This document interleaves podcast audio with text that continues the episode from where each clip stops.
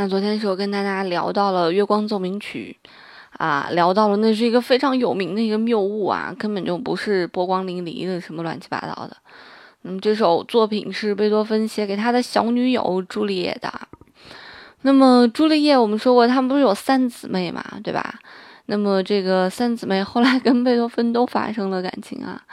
呃，这个贝多芬和这个朱丽叶分手，就是不在一起之后，然后又先后爱上朱丽叶的表姐和表妹，并且还和表姐订了婚。不过后来也是因为某些原因，我不太知道这个原因是什么，然后就毁了婚约。那他们毁婚约大概用了四年的时间，就是他订完婚之后，四年之后才毁了婚约。啊，书上也没有介绍具体是为为了什么，我也不太清楚。所以，总之，这个日久生情嘛，啊，这个和这这个三姐妹待在一起，和每个人都发生了感情啊。那么再后来，贝多芬又和很多美女谈了恋爱啊，基本上人家都是贵族啊。你看看人家这个圈子啊，人家长得不帅又能怎样？甚至长得丑又能怎样？个个掉的都是白富美。那么还有一位小美女，我们今天要说的这小美女叫，呃，塔雷泽马尔法蒂啊，不是小泽玛利亚。呃，当时这个小姑娘她只有十八岁，但是贝多芬比她大二十二岁啊。塔雷泽是一个非常有名的一个医生的一个侄女儿，所以也是一个白富美吧。后来也是仍然因为是家庭的原因，家庭就是不同意和贝多芬在一起啊，觉得他长得太太就长相也不好，身世也不好，脾气也不好，所以就不跟他在一起。所以尽管贝多芬是非常非常有才华的一个人，但是也不得不和这个美女分手啊。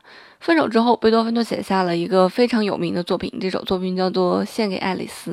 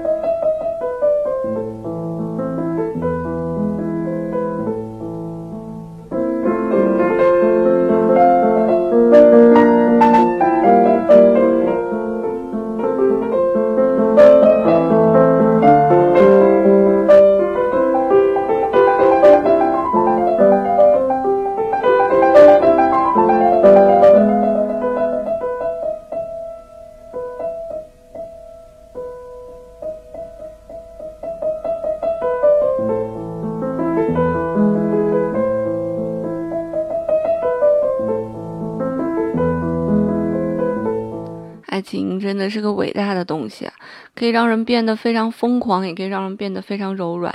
我想不到那样长相的一个贝多芬可以写出来这样柔美温情的这种作品，这真的像是一个女性写出来的作品一样，非常柔软啊，非常的温柔，满满的都是爱啊！这样一首作品，我那天还想啊，能被爱情所来操控的人，这个都是不能够控制欲望的人啊。就是因为这个欲望在，所以才让自己那么欣喜，那么悲伤。就是因为有过度的欣喜，才会有过度的悲伤嘛。呃，所以爱情真的是一个折磨人的小妖精啊。那么接着聊回贝多芬，那么贝多芬在这个谈恋爱，就是在谈恋爱的这些时期啊，其实写了非常非常多的作品。啊，D 大调小提琴协奏曲，还有第四交响曲，还有第四钢琴协奏曲，还有他的非常有名的奏鸣曲《热情》，这些作品全部都是明亮的、欢快的，都是贝多芬在恋爱的时期写下来的非常伟大的乐章。我记得王力宏出的第一首歌叫做《情敌贝多芬》，其实贝多芬根本就不能变成王力宏的情敌啊！首先，王力宏长那么帅，是吧？贝多芬肯定不及他嘛。不过王力宏的这个才华确实没有贝多芬这么才华横溢，对吧？啊，又不在这个时代，怎么能变成情敌呢？肯定变不成 情敌啊！哎，我觉得对贝多芬来讲，这个恋爱的种种不顺，可能并不是他人生当中最悲惨的事情。我觉得对于他来讲，非常悲惨的一件事情是他的失聪。呃，贝多芬大概在二十多岁的时候，发现自己慢慢的好像听不太清楚一些声音了。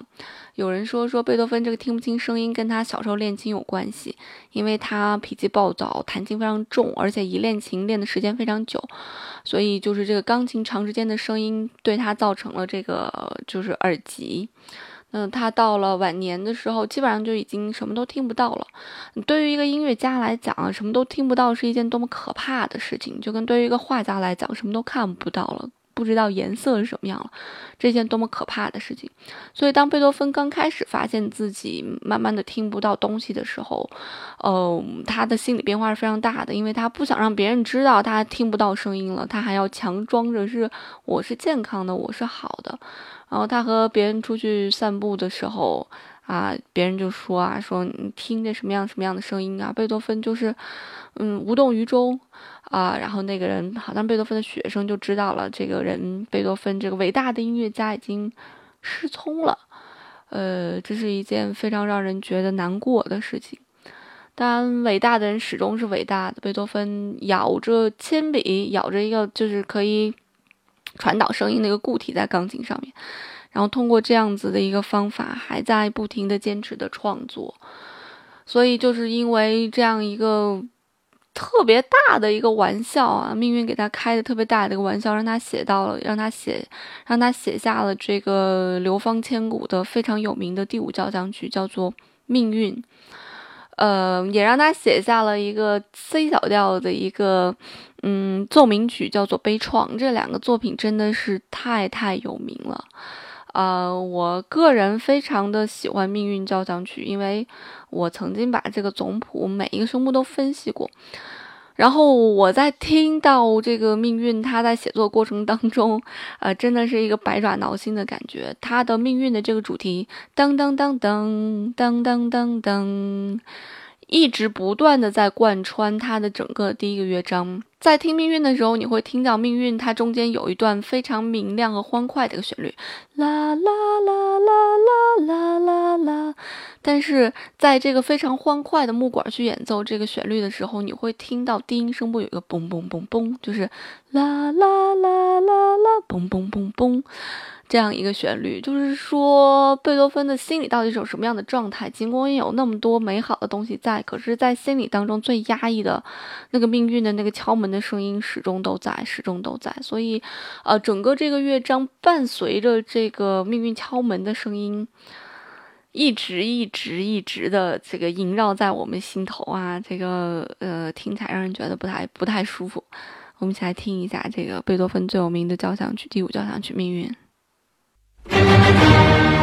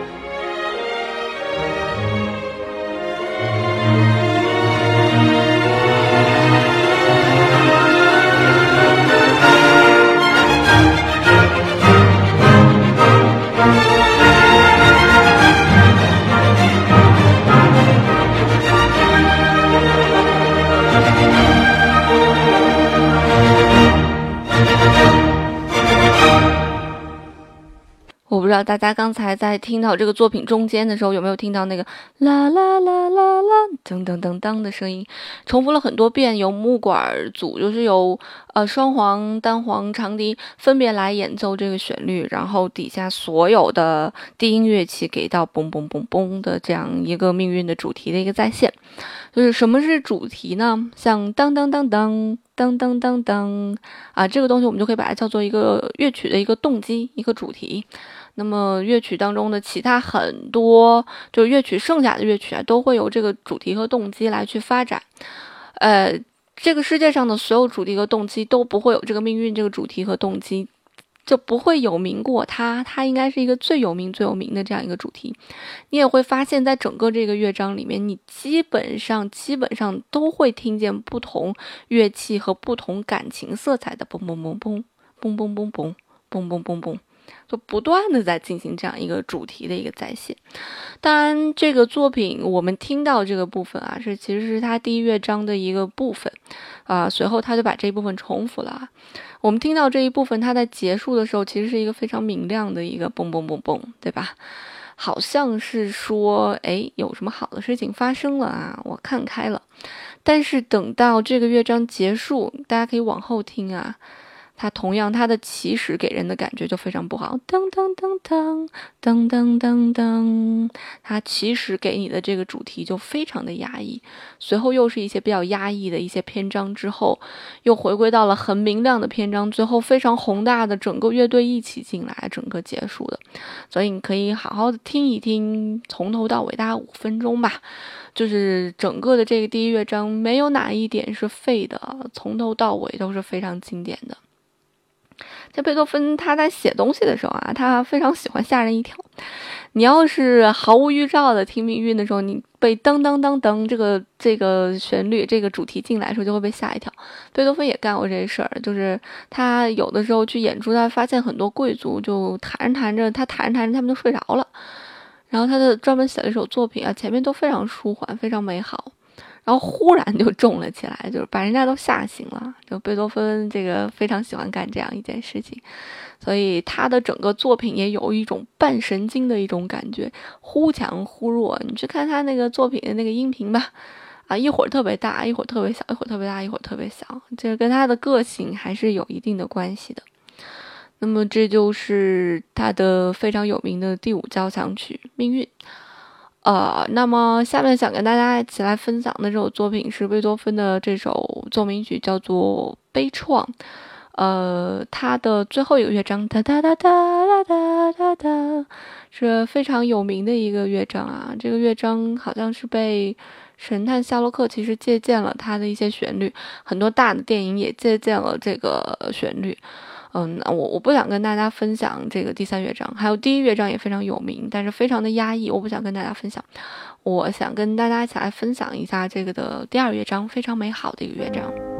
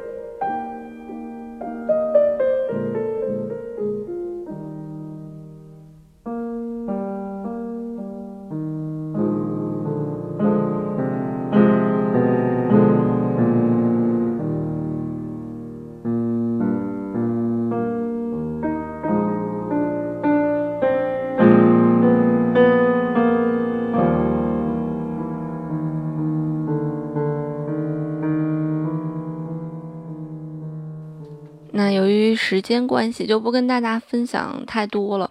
呃，后面还会把前面的主题来重复一遍。呃，我每次听到这个作品的时候，或者我再去演奏这个作品的时候，我都是觉得内心激动的不行。然后我那时候在英国上学的时候，每天都要弹好几遍这个作品，我边弹边掉眼泪，边弹边掉眼泪，因为其实这首作品给我的一种感觉。尽管它很美好，但是这种美好并不是一个真实存在、一种踏实的美好。这种美好就好像你躺，你半躺在躺椅上面，然后去想象出来一种美好，但其实你现在的状态并不好。或者这种美好好像它都存在在一个气泡当中一样，你远远的可以望见它，但是如果你要伸手碰到这个气泡的话，它就会破了，就是你的所有美好、所有的梦想就会破灭，就是这样一种感觉。我不知道大家听完这个是什么样一种感觉，是真的觉得这种美好是很踏实存在的，还是它是一个很虚幻、很缥缈的一件事情？那刚才给大家放的这个版本是非常有名的一个钢琴家，叫做巴伦贝伊姆，他现在还活着。呃，他是一个犹太人，呃，他去演奏的这样一个贝多芬的呃第二乐章，他算是一个演奏贝多芬比较有代表性的一个人物。他同时也是一个指挥家，嗯，好像是前年的维也纳的那个呃新年音乐会就是他来指挥的。他的前妻是一个非常有名大提大提琴家，叫杜普雷。我非常爱这个女人，她是一个疯狂而又音乐才华，真的是非常有才华的一个人。后面可能会跟大家去聊。那么他在演奏这个部分的时候，我们可以听见啊，在最前面出现这个旋律的时候，啦啦